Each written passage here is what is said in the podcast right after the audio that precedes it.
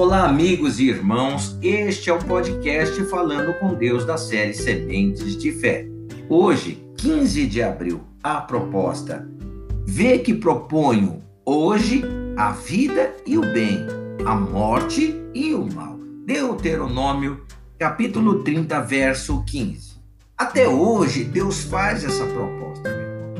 Não é apenas uma proposta para o futuro não é uma proposta exclusiva para a vida eterna, mas para definir a sua vida hoje. A quem escolhe praticar a palavra de Deus está reservado o bem. Está reservado porque a palavra é boa. E se é boa, seu fruto natural é o bem e a vida.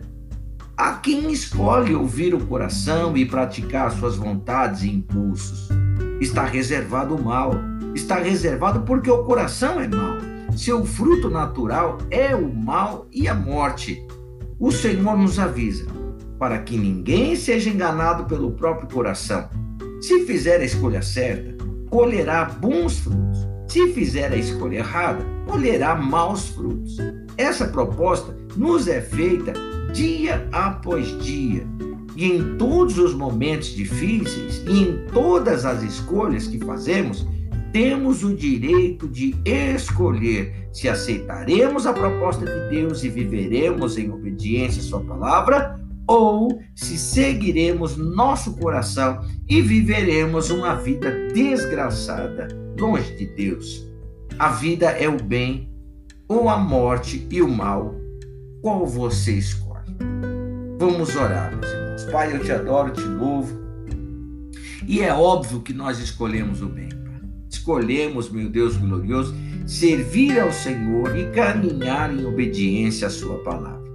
Porque a proposta do Senhor é vida, Pai, vida com abundância. O Senhor Deus diz na tua palavra: Eu vim para que tenham vida e a tenham abundância. Não é de outra maneira a não ser a obediência, meu Deus, à Sua palavra. Por isso, ó Deus querido, eu te peço que abençoe a vida deste meu irmão, desta minha irmã que ora comigo Peço que abençoe este dia, que seja um dia maravilhoso na vida dos meus irmãos. Os seus projetos, a família, que o Senhor Deus abra realmente, meu Deus, essa janela do céu sobre a vida do teu filho e derrama das tuas bênçãos, Senhor.